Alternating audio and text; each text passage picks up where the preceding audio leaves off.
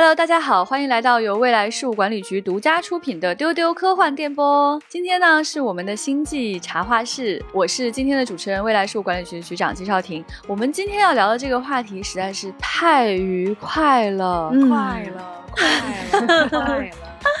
我们今天这个话题呢就是玩具。而且呢，我们今天想跟大家聊的这个玩具哈，不是简简单单给大家介绍几款好玩的玩具，而是说怎么玩玩具。哎，你觉得呢？它真的是个学问，朋友们。嗯嗯，在座各位都开始嗯。那么我今天就要邀请出未来局最会玩玩具的几位朋友。来看大家有这个荣幸，是最会玩玩具的几位朋友吗？啊，你可能是垫底那一位，但是你也今天被邀请来了，对，所以我首先要邀请的是最最最会玩玩具的这一位呢，那当然是我们的 IP 女王郭文丽了。哎呀，不敢当，不敢当，不敢当，老总，不敢当，不敢当，这个太厉害了，等下你们就会知道有多厉害，他就是当之无愧哦。我跟你们讲，那么还有我们的宅学家船长，大家好，我是船长，哎。那么船长今天呢，还穿上了白大褂，戴上了这个黑边眼镜，显得非常有学问。哎，玩具研究家。嗯，好的。还有刚才一直止不住要刷存在感，大家都喜闻乐见的小浪花。丢丢丢丢，大家好。我确实有点就是受宠若惊啊，被邀请到这个阵容里边来，我在想我何德何能？对。嗯，当然就是还有我啦啊，我就是很会玩玩具的其中一位。那么今天呢，我们就会跟大家聊两个板块，一个板块叫做怎么玩玩具。哎，你是不是觉得闻所未闻？老子还不会玩玩具 你今天听完之后，你可能觉得自己真的不会。第二板板块叫做怎么买玩具？哎，你觉得我不会买玩具吗？你听完就会觉得，哎，我真的不会买玩具。这里面有很多的学问。嗯，好的，是的。那我们接下来呢，就要进入一种非常严肃的探讨阶段了。嗯，那么第一个 Part One，怎么玩玩具？好，我们首先邀请出我们最会玩玩具的郭文丽来跟大家讲讲玩玩具的几个步骤。其实我也没有想到，我这居然是个教程，因为我很惊讶啊！大家不都是这样吗？没想到不是，真的不是，真的不是，真的不是。我昨天认真的跟大家讲玩玩具的第一步，就是当然是你首先要把这个新朋友请回家嘛，这都不用说了。请的哦，对，新朋友带回家，然后第一步呢，你需要给他起名字。哎，你看这个就很绝。昨天就问他说，第一步我们觉得很紧张，第一步是什么？起名字，绝了，有没有？假如你的玩具没有名字，那从这里开始就错了。对啊，因为起名字真的是个很重要的事情。你把它带回家之后，你以后要跟他交流，要跟他说话，要喊他，他没有名字的话，你怎么叫他呢？很有道理，对吧？所以我想问问那个小浪花，你的玩具有名字吗？有一些是有的，真的吗？嗯，什么叫有一些啊？让我们来问。一下郭姐，你的玩具是有一些有名字吗？哦，他们都有名字。你看人家 进了我的家就是有名字。对，你看到了他们家就全都有名字。所以那个郭姐可以给我们举一些例子吗？比如说你的玩具叫什么样的名字呢？比如像啊，面包超人，他们就叫面包超人，因为啊，那也不是你起的呀。因因为我要解释一下，为什么这个名字我不能起呢？因为他们本来在社会上已经有这种响当当的名号了，我不能再赤夺他们的名号，对不对？是。我我发出今天第一声大爆笑，我就笑出鹅叫。完全没有想到有人会这么形容自己家里，就是不是社会上的。对，就是啊，那那其他不是社会上的玩具，比如说。有我有一只猫，它看着脾气很不好，然后我就叫它拽拽猫，因为我不想让它觉得说我觉得它脾气不好，所以我觉得拽的话就是一个形容它很酷的一个状态。对，哦，嗯，它就会在家里孩子起负面的名，对，它就会觉得我就是酷酷的、拽拽的在这里。我有一只很可爱的小猴，我叫它吼吼，然后吼吼吼吼，对，一个是它也就吼吼也很像一种笑声，另外就是叫起来也很顺口。啊，而且是猴的谐音。哎，对对对，然后还有一只就是一直永远在趴着睡觉的猪，叫趴趴猪，好像是个名字，又好像不是名字。我发现郭姐给出这些名字都是形容词 加这个物种的那个，就猫。猪，什么什么样的猫，什么什么样的猪。还有我有一只那个可奇安，就是达菲家族里面的黄色那只狗，它的名字叫可奇安，或者是叫饼饼，但我就叫它黄狗。啊，这 就是人家明明一个有名字的 IP，叫可奇安，对，它对但可奇安难道不是社会上的名字吗？难道不是社会上和赫赫有名吗？可是它在我的家里就变成我的小黄狗。哇，说起来又有一点亲切，又不知道从哪里反驳，好像又特别有道理。这些名字听起来像是起了又没有完全起。但是又让你觉得好亲切，他跟你有某种哎，对对关对对对联对吧 Anyway，就是你想到它的时候，就会第一时间用这个名字称呼他。啊，哦，那么按照这种道理的话，那小浪花应该叫浪浪人喽。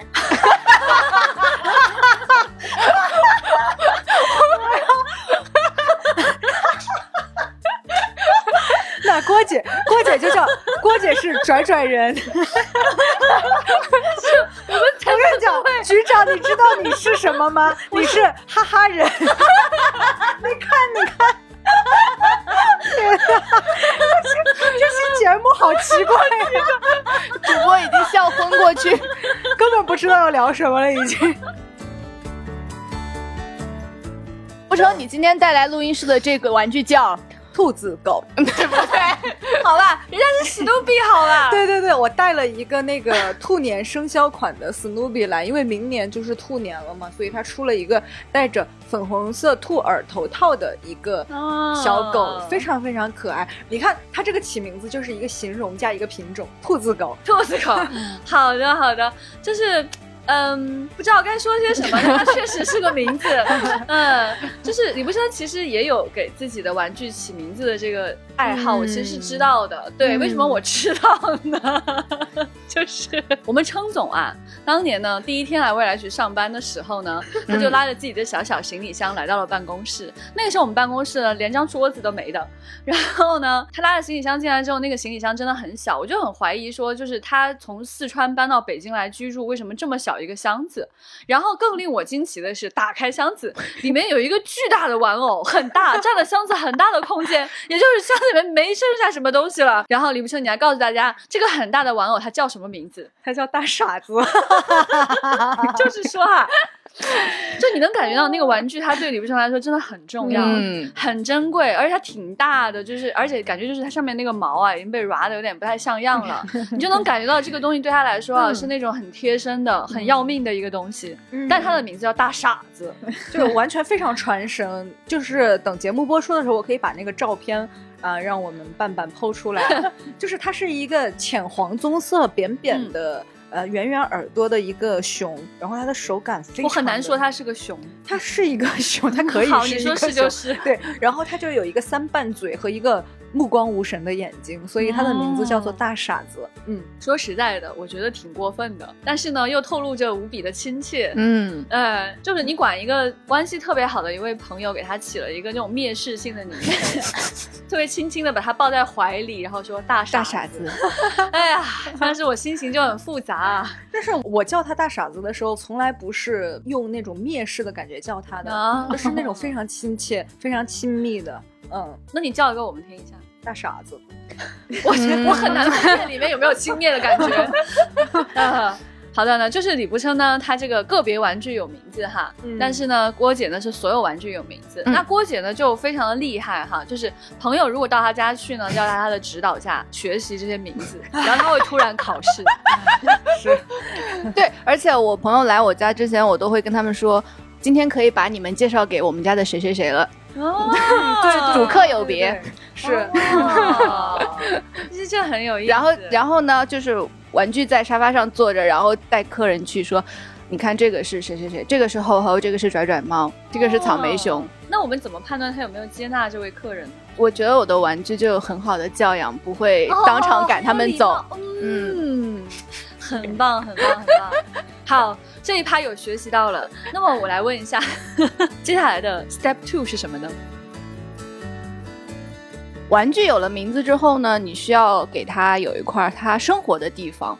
呃，不是说一个固定的一成不变的地方，就是它可能会在这个区域呃玩的很开心。比如说我原来有一个软软的沙发，我就把拽拽猫和吼吼放在一起。然后这个同时第二步、第三步其实是融合，就是它有需要有固定的生活区域，加上他喜好的朋友，哪些玩具之间会相处的比较开心？在我们家的话，吼吼和拽拽猫是比较好的朋友，因为拽拽猫它不太愿意跟别人说话，然后吼吼又是一个永远都微笑着的小猴子。哇哦，好贴心！你看，人家是有两个。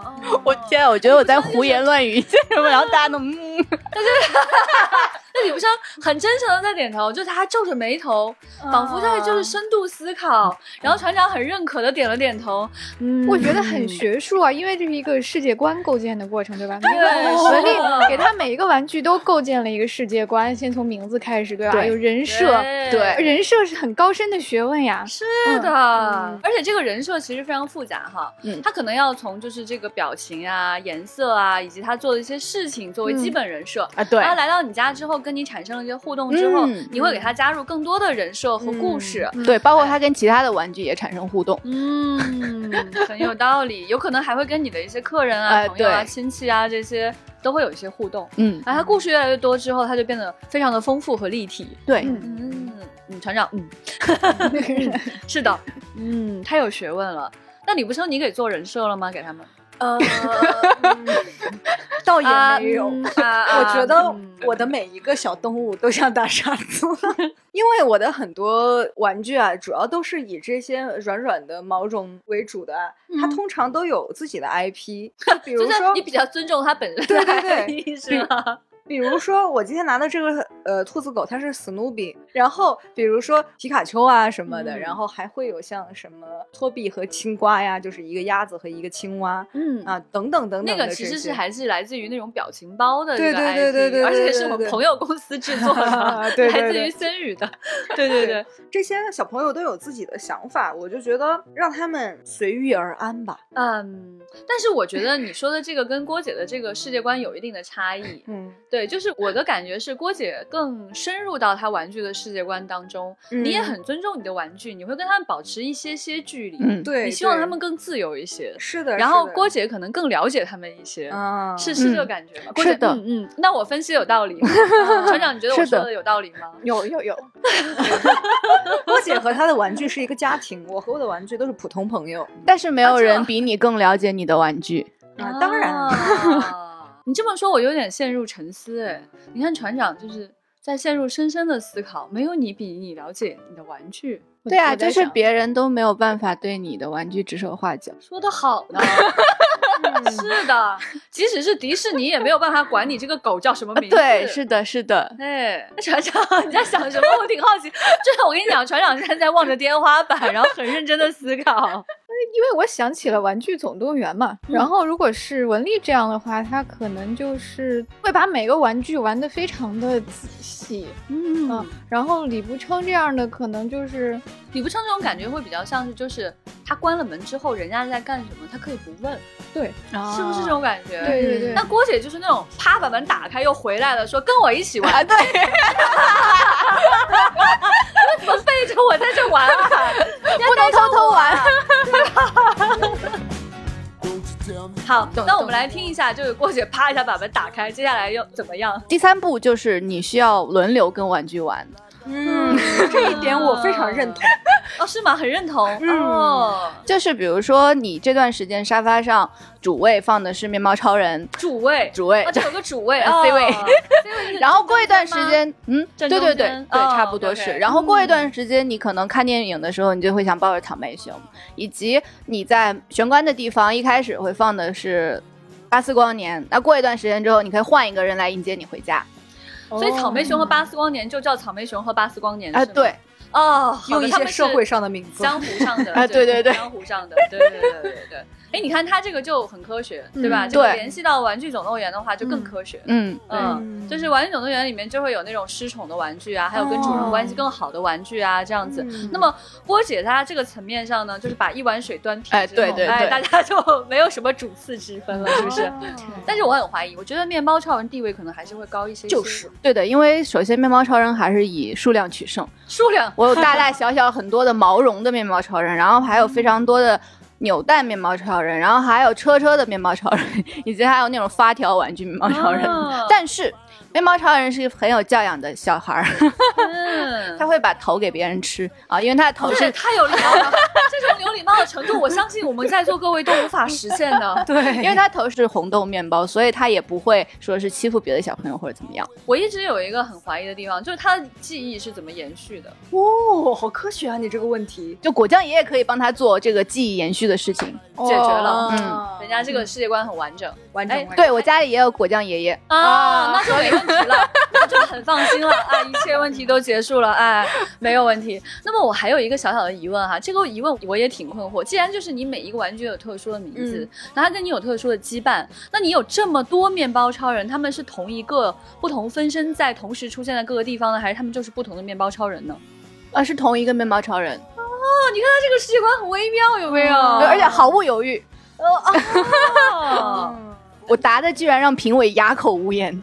我们不是评委，我们是来学习的。嗯，我想问一下啊，李不生，因为刚刚有讲到说，就是这个部分也蛮有共鸣啊什么的，嗯对不对？那你应该也有，就是同一个 IP 有很多只吧，比如皮卡丘什么的。嗯对对，你会觉得他对对们是同一个呢，还是你会觉得他们是不同的玩具呢？皮卡丘就是这个世界上有很多皮卡丘啊，所以他们可以不是同一只皮卡丘。哦，所以它本身在它的对对社会上的世界观里面本来就是这样。对呀、嗯就是哦《宠物小精灵》里边也有一集，就是小智一行人来到了皮卡丘的森林，就是大家应该看过一个著名的表情包，就是两个皮卡丘互相扇耳光的那个表情包。啊对，那确实就是这个世界上是有很多野生皮卡丘的。对，是的。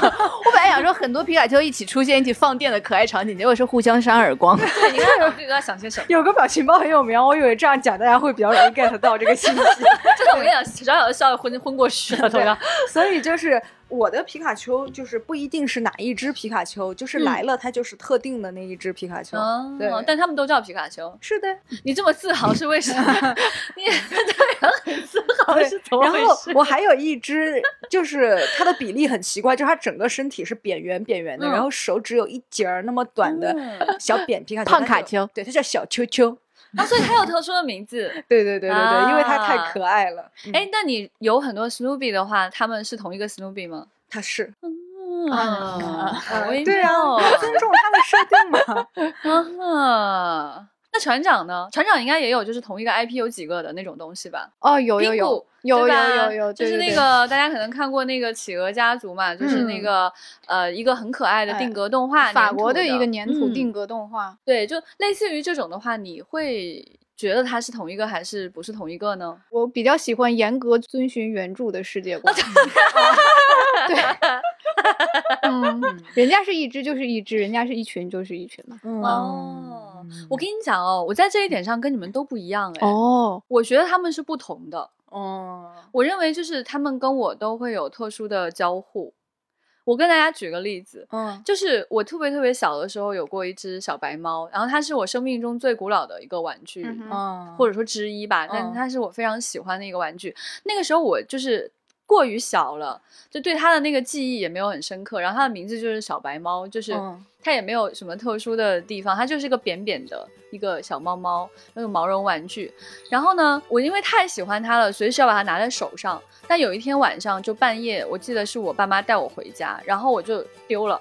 哦而且它丢在雪地里了，我就非常非常抓狂，因为它是白色的，所以我就花了好几天时间去找。但是你们去想，就是肯定是不会找回来的。嗯我在家里嚎啕大哭很多天，就是后来我父母实在没有办法了，他们就是给我买了一个一模一样的小猫，但是我坚持认为是不一样的。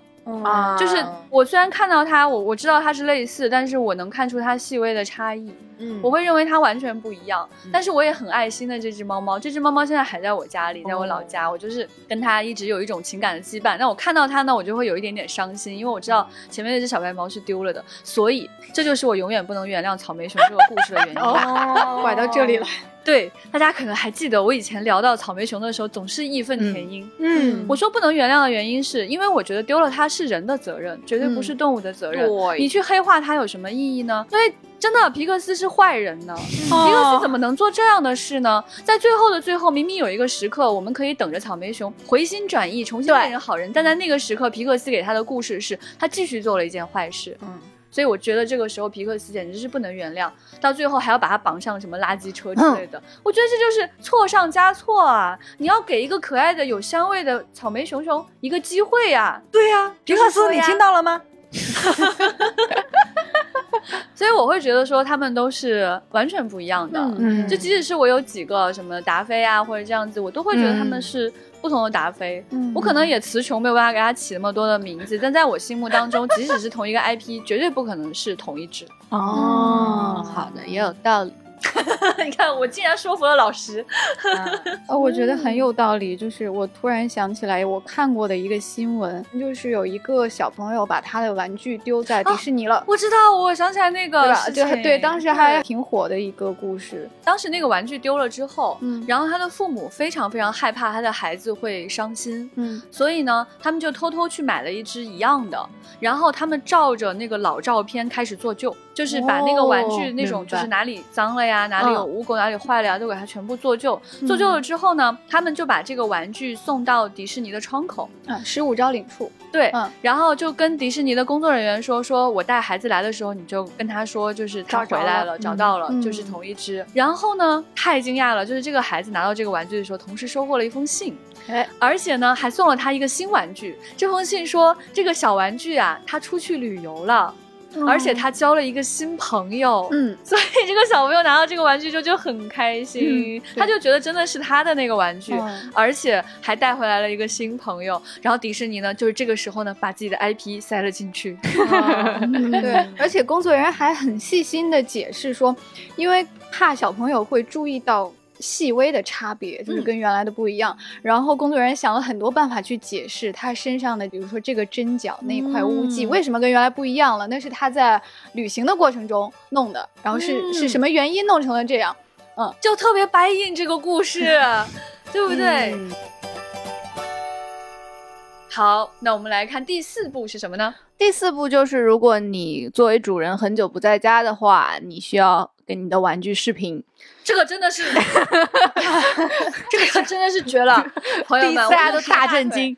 拍大腿，就说说在座各位，你们有谁做过这样的事吗？没有没有没有没有，而我我真的推荐大家去跟玩具视频哦，因为玩具从手机的自拍的镜头里面冒出头来，真的是太可爱了，啊真是你你马上就想回去再抱他们。哇，太可爱了！虽然我之前不做这个事情啊，但是前段时间有一次感受到了这个可爱，嗯是局长在上海机场帮我代购琪琪弟弟。哦天啊，真的，我我就是不是去上海了吗？然后机场就有一个迪士尼的商店，嗯然后我就拍了几张照片发群里，李不春就说我要这个，我只是给你们看一看，就他就非要让我去代购。对，而且当时因为拍的时候那儿有一片琪琪弟弟嘛，然后局长就拿起一对儿说要这个吗？然后拿起另外一个说要这个吗？其实是同一款，但是不同支的啊。对，我觉得其实长得很像很像了。然后在那种机场信号不是特别好，画面有点模糊的情况下，就是那种突然感觉有一个嗯，就是他了，然后局长就把那一对带回来了。对，你会觉得那个是特别的一对。对对对对，嗯越看越可爱，好可爱呀、最近爱不释手。啊，对对，这个可能就是李不生第一次跟他的玩具视频吧。对对，啊应该是这种、对对所以从郭姐讲到这个就是视频里面呢，郭姐昨天还教育我们说，所以说推回到第一条，嗯他们必须有名字，没有名字你怎么叫他呢？对呀、对啊，你视频的时候怎么称呼他呢？啊嗯，好吧，嗯，确实是嗯很新鲜的体验呢。是的。听完就是郭姐总结的这前四条呢，其实还有第五条呢，可能就会玩的更复杂一些。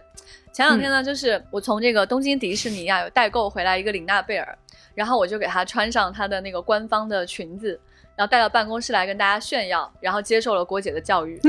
郭姐是这么跟我讲的，我说，如果你喜欢更圆圆的脑袋的话，你可以把它的呃棉花往脸中间挤，然后还可以用线把在她的面中部位提一下，把她的人中缩短，然后或者是给她打上腮红什么的，然后她就在那里呆呆的看着我。啊 我也我也嗯。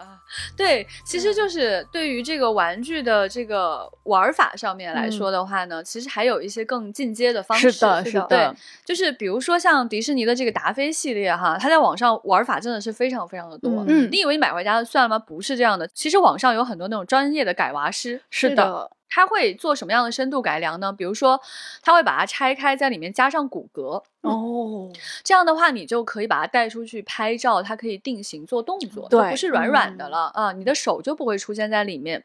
然后呢，还会给它就是换眼睛，嗯然后修脸啊，像郭姐说的那种涂腮红啊之类的，对对对对。然后像她说的这种揉一揉，揉成自己喜欢的形状，这可能属于自己可以操作。对，比较初级的这种。我之前入坑达菲家族的时候，是买了一只可奇安黄狗回来研究。然后呢，在我研究之后，我发现给这种毛绒娃娃梳毛的话，你可以用牙刷最方便。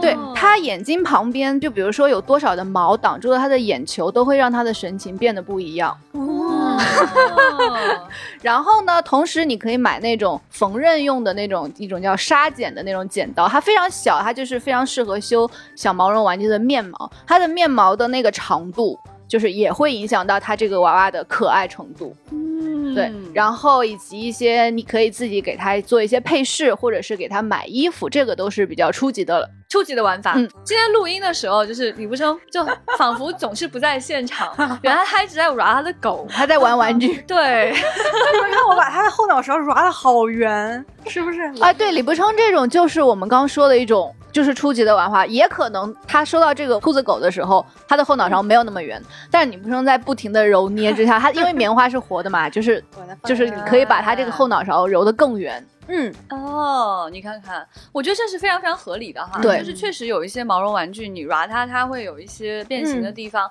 它那个脸会慢慢的更适应你想要的那个审美跟诉求。是的，是对的，，然后像这一类的玩具呢，它其实就是穿脱衣服啊什么这种的，就是有很多可以玩的地方了。那你可以去买官方的衣服，然后你也可以去买网上有很多人给它做衣服，非常非常多，各种各样。而且你也可以就是比如说你让达菲家族衣服来回互相穿，是的，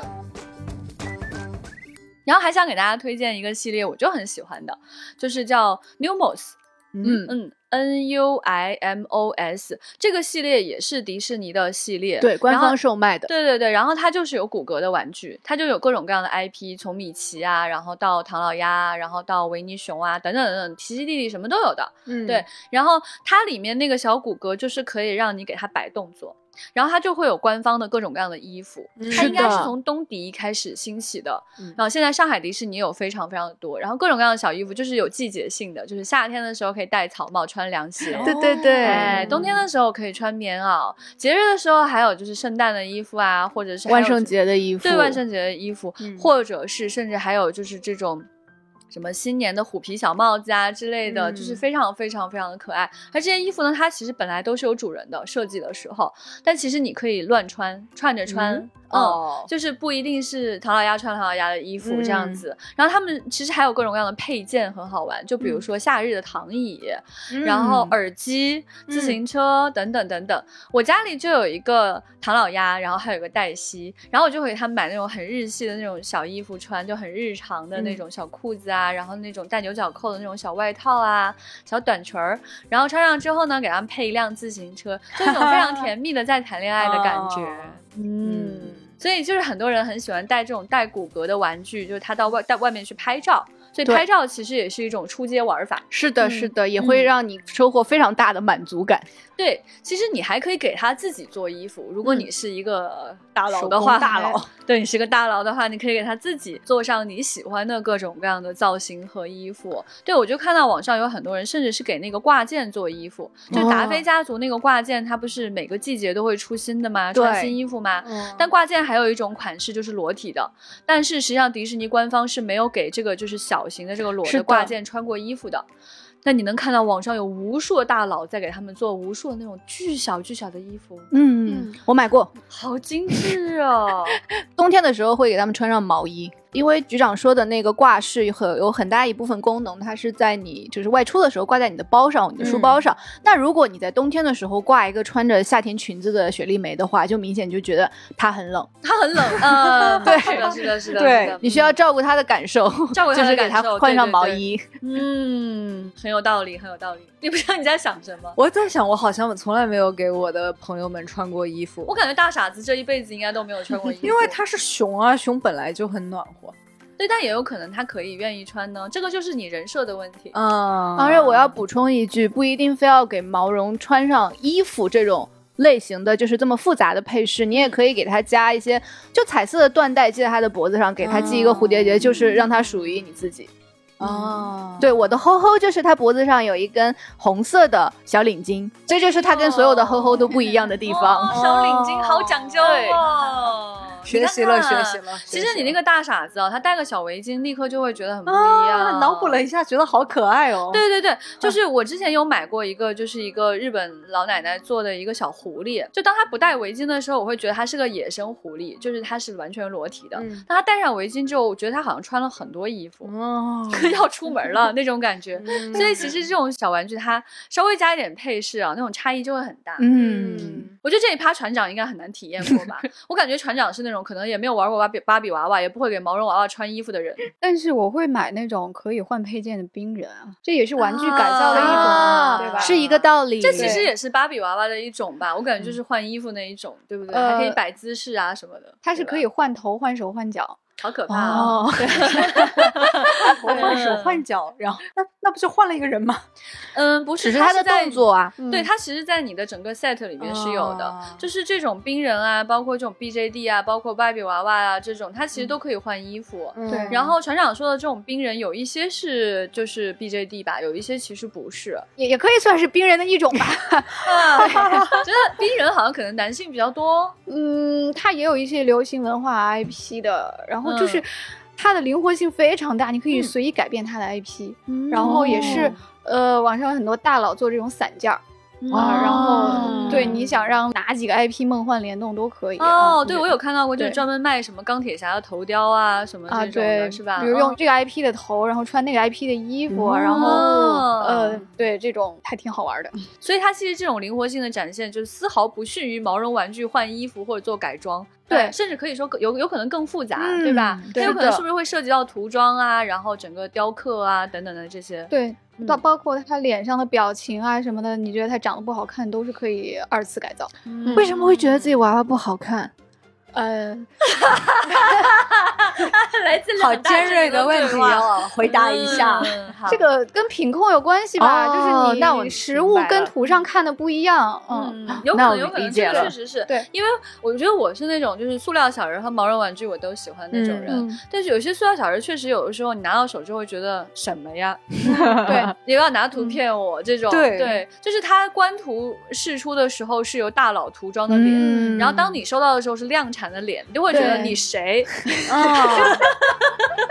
嗯，然后网上有很多大佬就是可以帮你把那个脸涂的非常厉害，啊，其实嗯也就是改娃的这种感觉，也是这种，对对对，它就跟改达菲的脸或者小王的脸是一个思路的。啊明白啊、只不过改的那个材质有差异，嗯。甚至还有一些啊，就比如说有一些这种超级英雄的角色，他在电影当中有这种负伤啊，嗯。或者是哪里磕磕碰碰啊、哎这些战损。哎，对对，战损，他嗯都可以给你画出来，都可以给你表现出来，甚至他的衣服上的这种做旧啊等等的这些都是完全 OK 的。嗯所以就是你要玩这个东西，真的是毫无边界的一件事情。嗯嗯我小的时候就会觉得芭比娃娃是个很贵的东西，嗯长大之后我发现其实有一个东西很贵，叫小布，嗯就是 BJD 的其中一种。嗯啊，真的说，我看就发现这种玩小布的小姐姐呢，真的是腰缠万贯吧。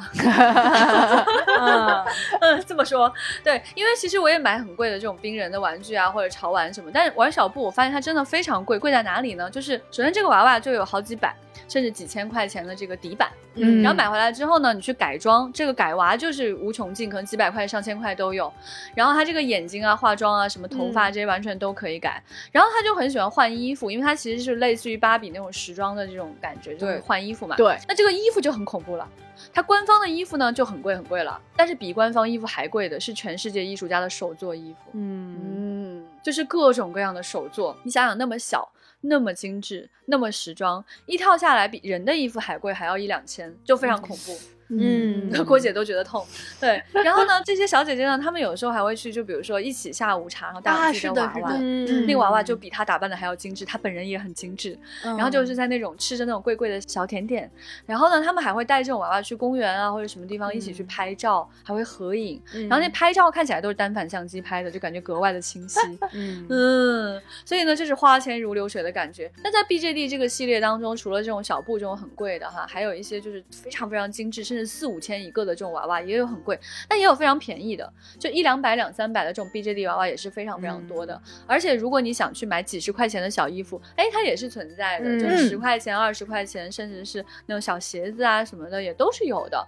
所以就是你想用什么样的价位去体验这种，呃，给小娃娃换衣服啊，然后给他穿可爱的东西啊，让他生活在一个什么样的环境里啊，这些其实都是可以有的。嗯，或多或少也都是一些有这种心理上的投射的这样一种感受。你希望他生活在一个什么样的环境里？那船长可能玩的呢，都是一些生活在某些更科幻。更废土的环境当中的一些娃娃，嗯，对，可能就我会喜欢那种，比如说啊，超级英雄全部回到了呃江户时代，然后穿着武士服，然后对这样一套。我跟船长都很喜欢一个艺术家的作品，你要说就是 Ashley Wood。我第一个潮玩就是 Ashley Wood 设计的女性宇航员形象。我后来才知道这个东西有多经典，就是它当时有点太戳中我心了。我当时是不买塑料小人的，我看到这个之后觉得怎么能那么好看？嗯，而且呢，它后面背后是有一个支架，可以把它支起来，对对，它就会拍出来照片是有一种漂浮感在那儿的。嗯嗯，它有两个颜色，一个黑色，一个灰色，然后有十二分之一版本和六分之一的版本的这样的大小。对，就是如果大家非常感兴趣的，推荐大家去收藏哈。这个就是在二手价格可能炒的已经有点贵了，当。当年就是一个普通的塑料小人的价格，嗯，对，我记得那个，对。然后 Ashley Wood 他从这个三 A 不合作了之后呢，他就自己有一个这个品牌叫 Underverse UV，就也推荐大家去看看他们新做的这些玩具，也是非常非常的好看。他的这个女性身体的这个形象的雕刻，还有这种男性的脸的那种雕刻，都真的非常非常的美哈。而且我想跟大家稍微透露一下，我们接下来有可能会跟他合作哦，哎，这也是追星成功的一种方式吧。朋友们有没有很开心的？对，所以所以从芭比娃娃一直说到了艾斯利物的哈，其实都是一个道理，都是可以换衣服的。嗯，对。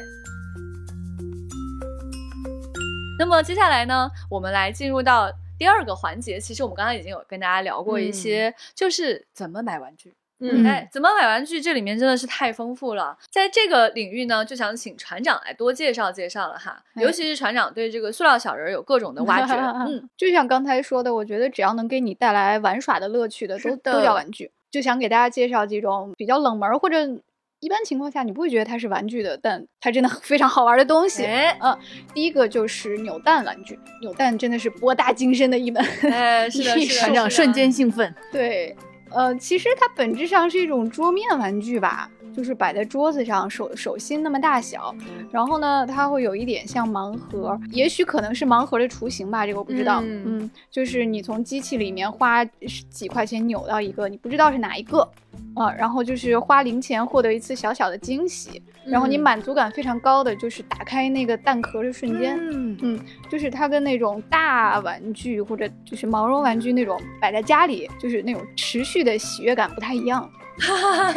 就是瞬，真的是瞬时满足。然后它也跟说日本的货币文化有点关系吧，因为日元里面有很多大额的硬币，就是五块十块花不出去，然后就沉甸甸的一兜。然后扭蛋的宗旨就是我来帮你把这个钢镚花光。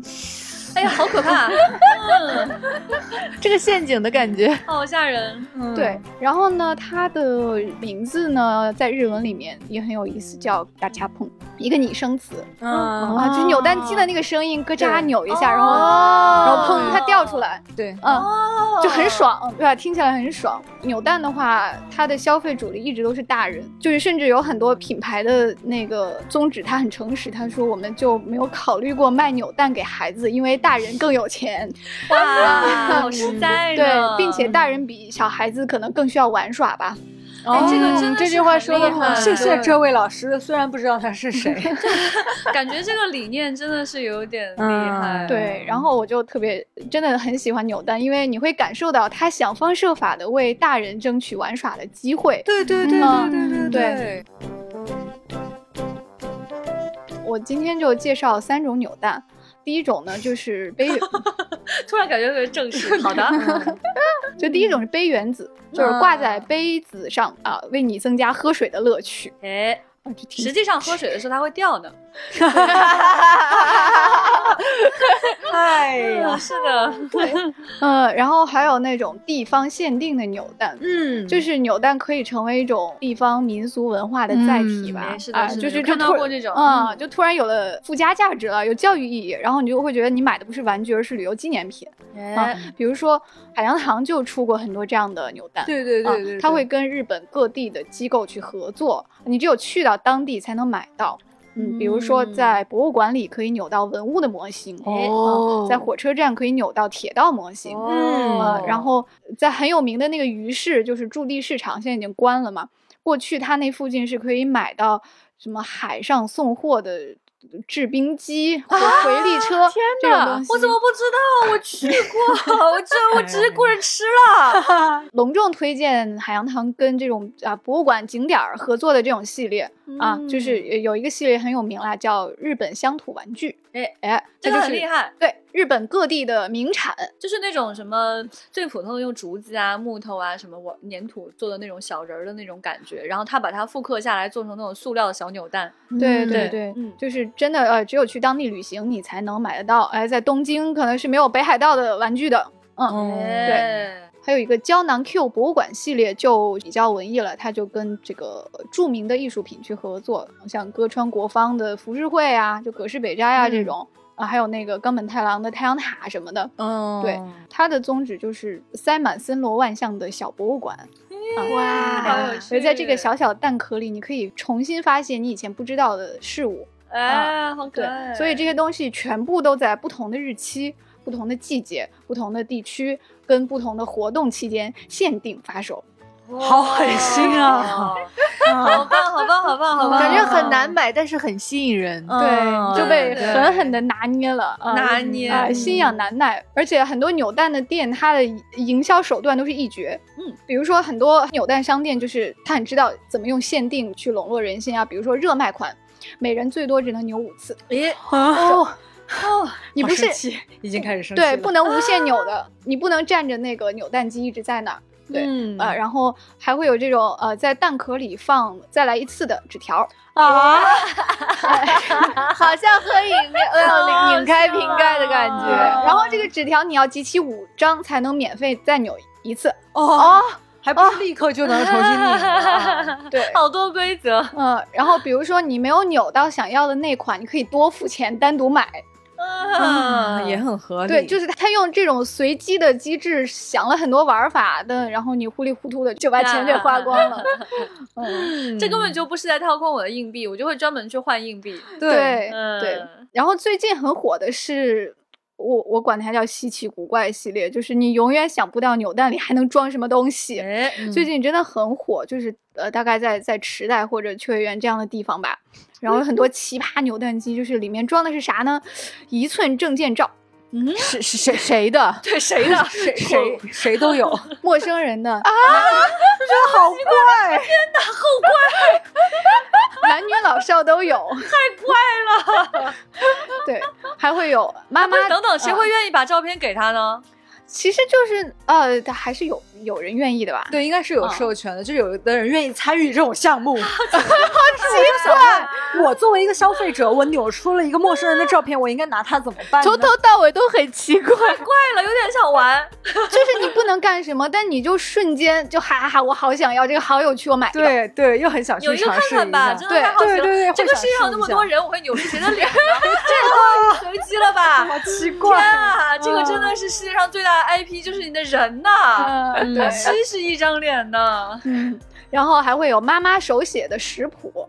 啊，就是里面有六家妈妈的菜谱，哦，哎，这个我会有点想要。厉害啊，这个。对好歹有点用吧。你你扭回去之后回家，真的把它做出来的话，那种温馨感很强烈。嗯是嗯，对，然后还有各种奇怪的，我都不知道应该怎么描述的啊，就是上课铃儿，什么灯呃芯？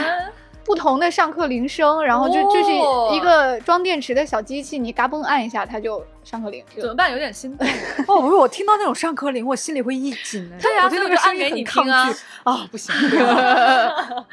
太好笑了！这将来的话，它里面应该装那个算术题，现在你扭到哪题会做哪道题。哎，就建议那个什么五年高考三年模拟出一个这个东西。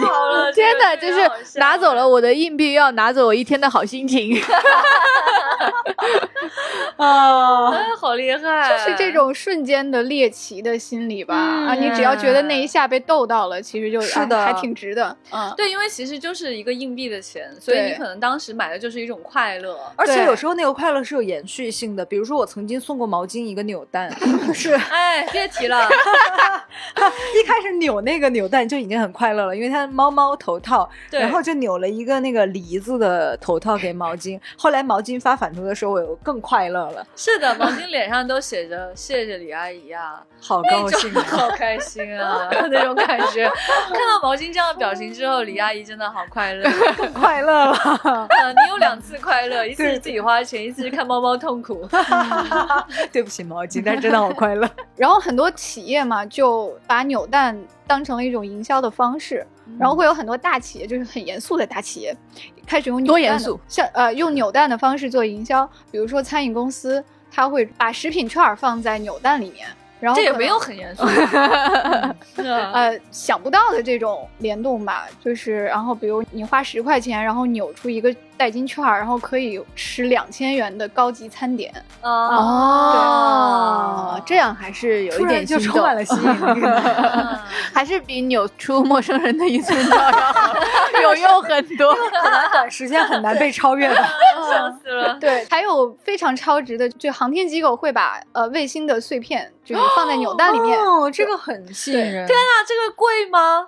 不贵，就是扭蛋的价钱十块二十块。啊，好想要啊！对，就是回收的废弃的卫星，然后就把它割开，然啊，后我现在站起来就想去，这啊，好想要，怎么买？对还很燃，对吧？然后配一张说明书，然后会写你手里的这个碎片它是哪一个卫星，它从宇宙的哪个地方返回你的手里。上头了，天！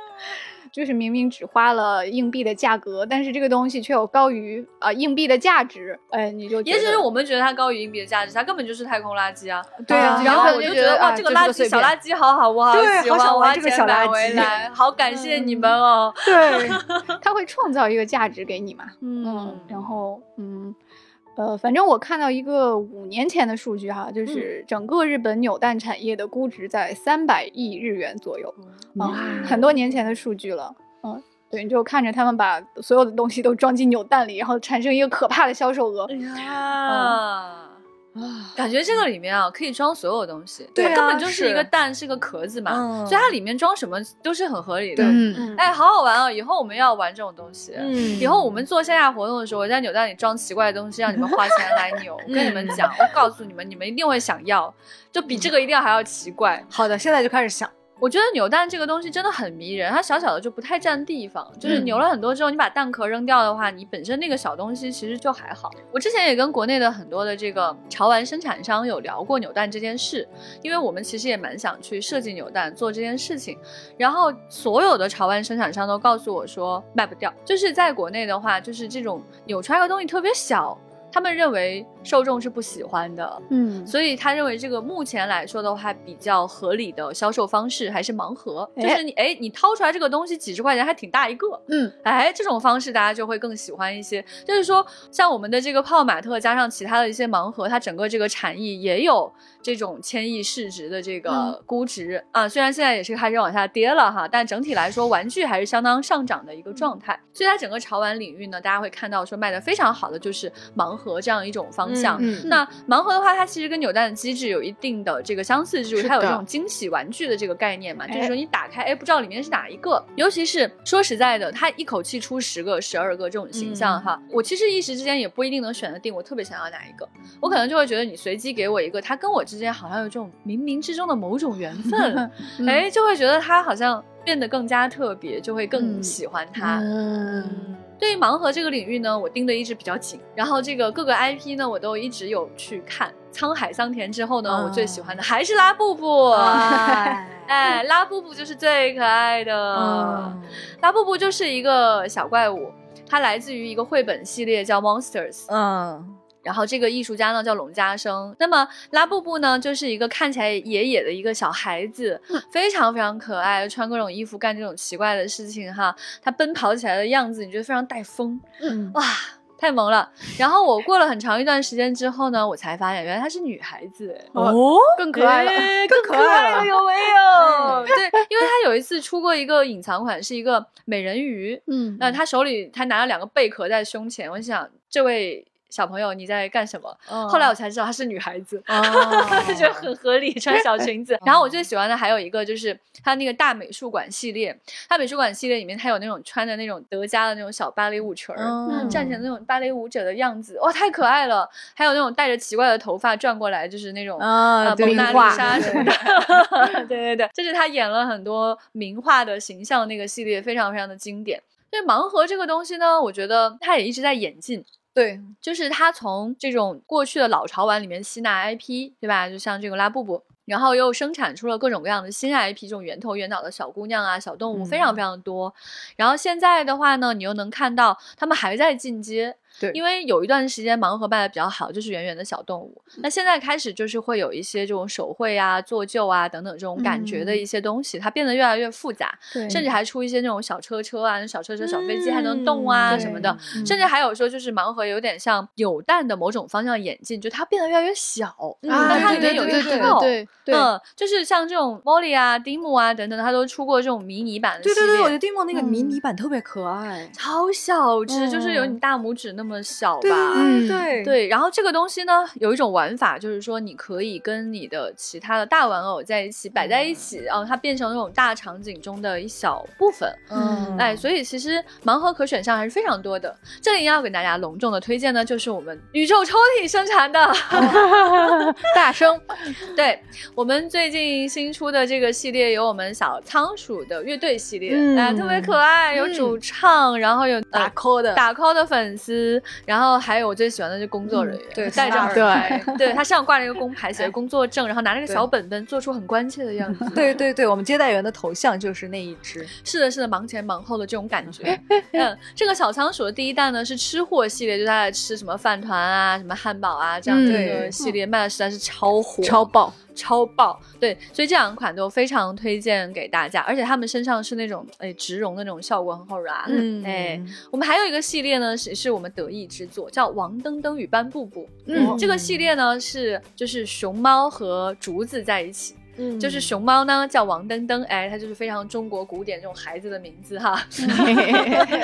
然后斑布布呢，就是竹笋斑布的这个可爱的这种昵称，小竹笋。那为什么要跟食物做朋友呢？就是因为他们的友谊非常非常的特殊，你会看到他们感情非常非常的好。嗯，嗯，跟食物做朋友的孩子才是好孩子，所以推荐大家去看看这个系列哈，因为这个熊猫就掂在手里是沉甸甸的，它跟仓鼠材质不一样，是。然后它表面呢，我们用了一种叫做手感漆的这种漆，就是你摸起来非常的圆润，甚至感觉好像有毛一样，超好盘的，很好盘它的小光头，对，所以这个系列也很推荐给大家哈。然后呢，我们的王登登系列呢，也在微博、Instagram 还有这个小红书书上面，哎，嗯都有账号，大家平时可以去关注它。然后这个设计师球呢，就会画很多就是那种中国古典画风的那种毛茸茸的熊猫，，对，那些画真的很可爱，就它很像是那种可以乱入那种什么瓷器的那种感觉，山水画，可以印在杯子上。对，我记对对对得局长以前有一个瓷的杯子是小猪佩奇骑自行车，对对对，就是它上面是那种古典山水画，然后中间有个小猪佩奇在骑自行车，对，就是那种感觉。超好笑的。对对对对，就是那种呃文物的感觉。所以说呢，就大家可以去关注一下我们宇宙抽屉生产的这几个系列哈。嗯，接下来呢，还想跟大家分享一个，就是怎么买玩具这个当中一个重要的地方。哎、它是什么呢？嗯大型展会啊，太快乐了。太梦幻了。天哪！我就想到大型展会，我就开始上头，就是 因为这个这个那个的原因哈。嗯这啊个这个大型嗯展会确实很长一段时间没有开了，嗯但其实大型展会真的很多，像国内的话有这个 WF 对吧？还有我们的朋友 World Tours 办的这个 DF 还有泡玛特办的这个 PDS、STS 等等等等。那这些大型展会带来的快乐真是无与伦比啊！这个部分想请船长来讲一讲。它氛围非常非常的好，就是有一种你让你宾至如归的感觉。宾 至如归，宾至如归。这回的是郭姐的家吧？真的很亲切，你会感到他对那种那些拉着行李箱然后排队排了一夜才进场的玩家非常的尊重。嗯，对我们分别以参展方和玩家的身份，其实都去过这个 WF 展，然后真的会额外感觉到他非常的照顾玩家，就是在买家进场之前，他是不让其他人率先购买玩具的。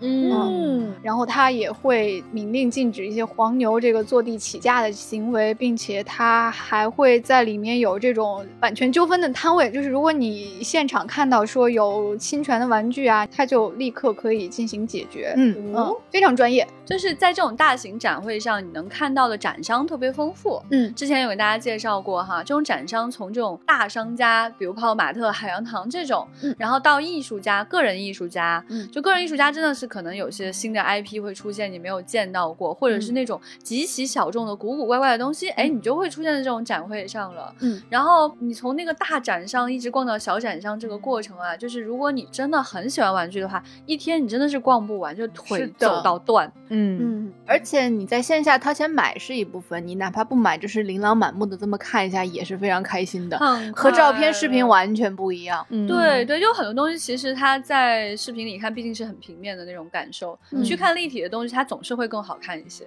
嗯嗯，而且你不仅能吃猪肉，还能看猪跑。对，比这个很重要。对对对，就是我跟你讲，真的有的艺术家还在那边坐呢。就他有不愿意跟人说话，然后就在那儿还在继续劳动。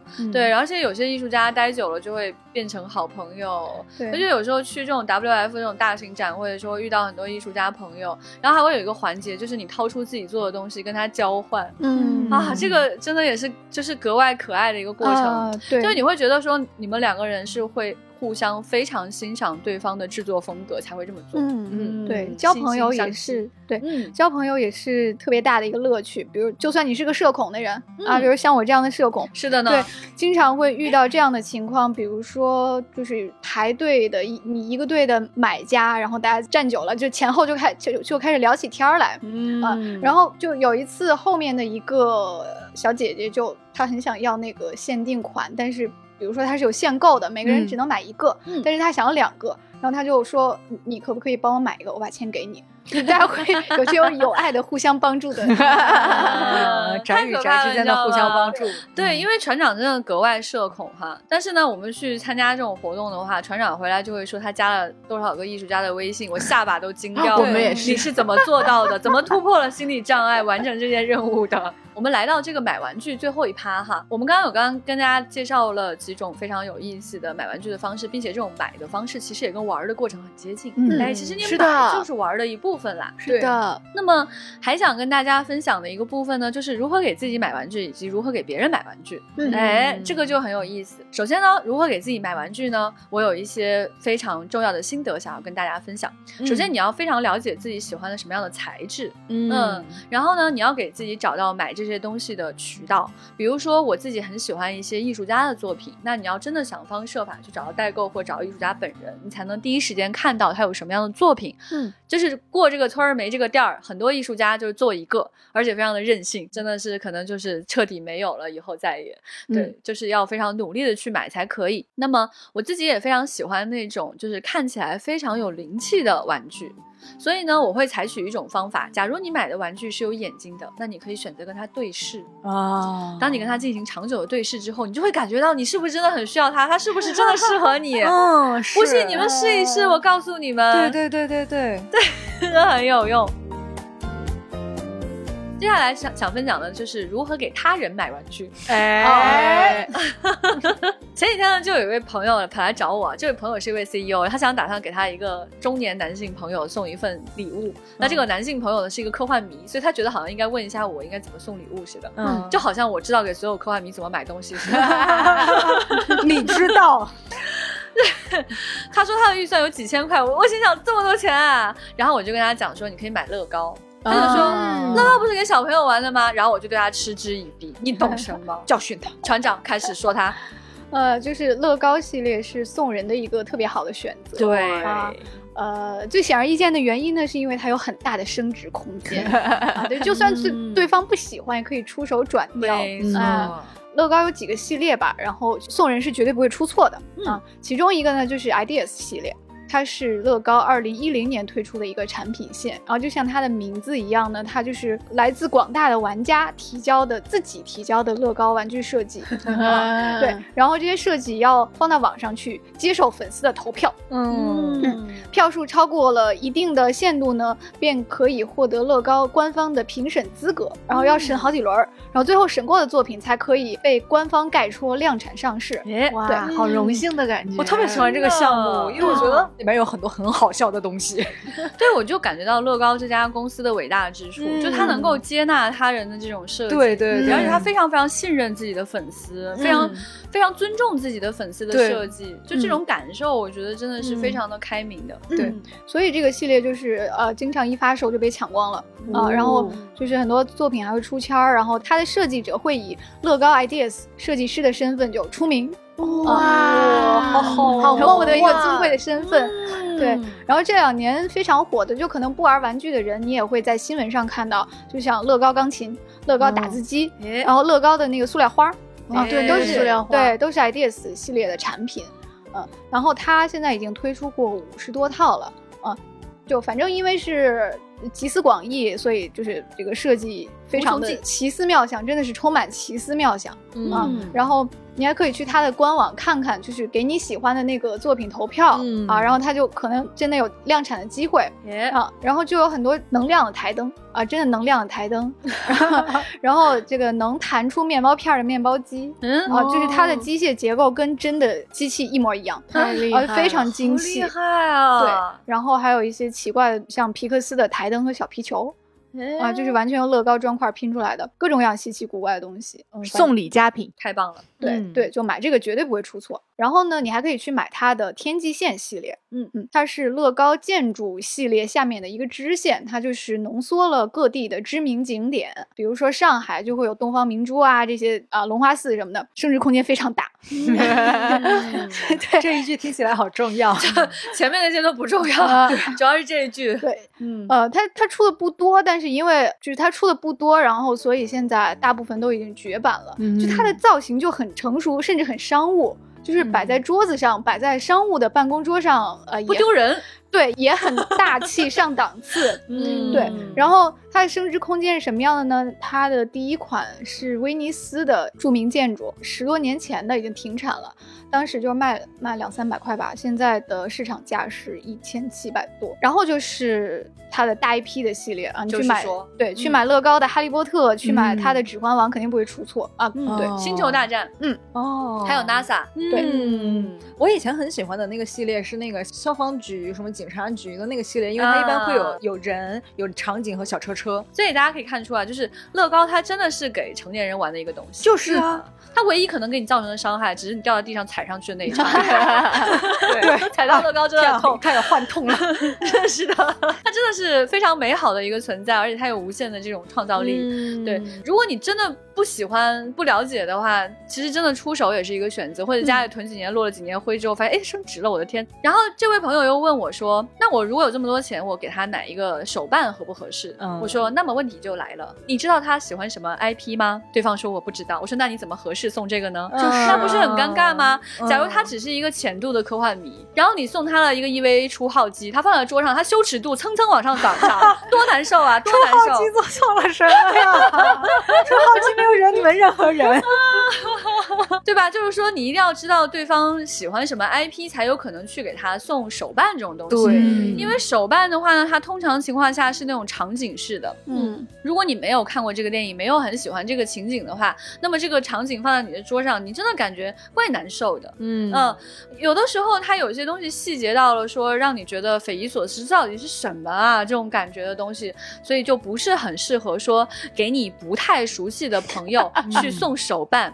嗯而且呢，必须要跟大家提醒的是啊，就是手办跟乐高可能都有挺贵的一些东西，包括潮玩啊，都有几千块钱的东西。但是呢，乐高会生分一些，手办会亲密一些。嗯我不知道大家是不是感觉到这个差异？哎，你看嗯翟月家就有同意我这个观点，就是如果你跟他更亲近呢，你可以选择手办这个方向。对，嗯然后呢，还有呢，就是说，我觉得毛绒玩具呢，可能是会比塑料小人更亲近一些，嗯因为它跟你的这个玩法有关系。塑料小小毛绒玩具呢，不太放在桌上，哎哎，不太放放在办公桌上，或者说是对吧？对对，那但是塑料小人你是可以放在办公桌上或者放在家里的桌上的。对，哎，部分毛绒玩具可以放在桌上啊，比如说我们的外星小绿人系列放在桌上是不收拾的。对的，我们宇宙抽屉的外星小绿人。那总体来说呢，就是毛绒玩具呢，你玩法会更 ra 一些，对吧？你要跟它有一些肢体上的互动啊，然后就说你甚至可能可能放在床头啊，等等等等，对吧？会放在书架上一直盯着你看啊。那么塑料小人通常呢，会有很多场景，可能是你是盯着它看，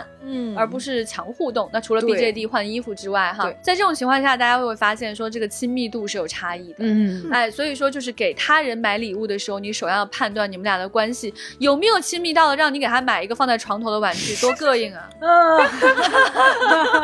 面面相觑，看着那个毛绒。呃 就是你你们就是想象说跟你关系不是很好的人送了你一个可以摆在床头的毛绒玩具，想让你抱着它睡，你就啊不要这样子啊，真的。嗯 小兰花一直在表现出那种拒绝啊，好抗拒哦。是的，是的，对，所以说其实买玩具这件事呢，主要还是一个亲密度和你对对方了解程度的一个大考验。是的对，如果说是送礼物的话，你最终选择买的是玩具的话，总体程度上来说，证明你们还是比较亲密的。对啊对对对对对对对，这个时候我就想到一张图哈，就网上很出名的一张图，就是你跟你的中学同学的相遇，你的中学同学呢夹着一袋纸尿布，你嗯夹着一罐乐高，那我很开心啊。那今天呢，跟大家聊了很多关于玩玩具这件事情。怎么玩，怎么买，买的时候怎么玩，以及自己怎么买，给别人怎么买，这样的一些、指导性思想，希望大家今天在节目当中是有所得的感觉哈。嗯那整个在聊的过程当中呢，这几天呢，我们也不断的回忆起像《玩具总动员》这种情节哈。嗯哦，对，而且我家还不会发生那种呃，《玩具总动员》里面一切悲剧的起因，就是安迪要去上大学，然后他的玩具被收起来，这就是所有事件的起因。因为我已经是大人了，好开心哦。对，因为是大人了，所以你的玩具不会被被迫拿走，对对不会被被迫放进阁楼，对，因为我们已经是大人了，太开心了，有这样的自由度，想买什么买什么。想玩什么玩什么，想放在哪里放在哪里。成为大人了就有玩具自由了。对，而且我可以带兔子狗来上班。是的，你们有没有看到一张图？上面是一个爸爸拉着小朋友，他说：“爸爸，你为什么要这么努力工作？”爸爸说：“买玩具。”小朋友说：“可是我玩具很便宜。”爸爸说：“可是我的很贵。对，嗯，是这样的。我们努力的赚钱，都是为了让自己买得到开心的玩具啊！希望大家今后在玩玩具和买玩具的过程当中，都可以体会到更多的快乐。嗯，也推荐大家给自己的好朋友送玩具哦。也大家不要忘记我们宇宙抽屉生产的盲盒和我们的毛绒哦。嗯，嗯然后，如果大家有任何想要更多了解的细节的话呢，欢迎大家加我们的微信 f a a 零五零四，加上了之后跟他说丢丢就可以进群了，也可以跟他说宇宙抽屉进宇宙抽屉的群哦。好，谢谢大家，今天就是这样啦，祝大家开心。拜拜，拜拜，嘟嘟拜拜兔子狗说拜拜。